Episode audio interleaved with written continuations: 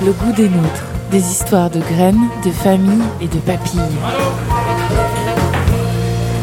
Le goût des nôtres.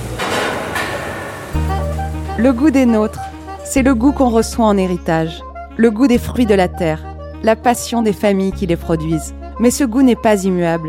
Il évolue en vertu des époques, des modes, des croyances et des valeurs de ceux qui travaillent la terre et ses produits. Donc pour moi, c'est l'avenir au niveau du maraîchage parce que bah, les conditions climatiques deviennent de plus en plus difficiles. Et nous, en aquaponie, bah, on n'a pas ce problème-là.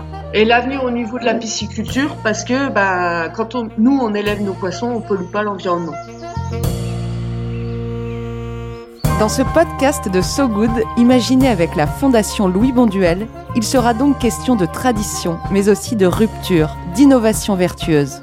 Car le goût des nôtres, c'est aussi le goût qu'on veut transmettre à nos enfants. L'expression de chacun de nous dans la famille autour de la cuisine, euh, que ce soit ma sœur, euh, ma mère ou moi avec mon équipe, c'est une expression différente, mais c'est la même base. À travers différentes sagas familiales, le goût des nôtres part à la rencontre d'agriculteurs, de producteurs et de restaurateurs bien décidés à transmettre leur travail et leurs convictions à la génération suivante.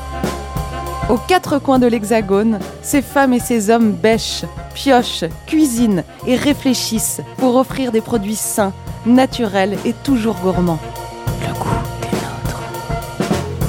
Le goût des nôtres.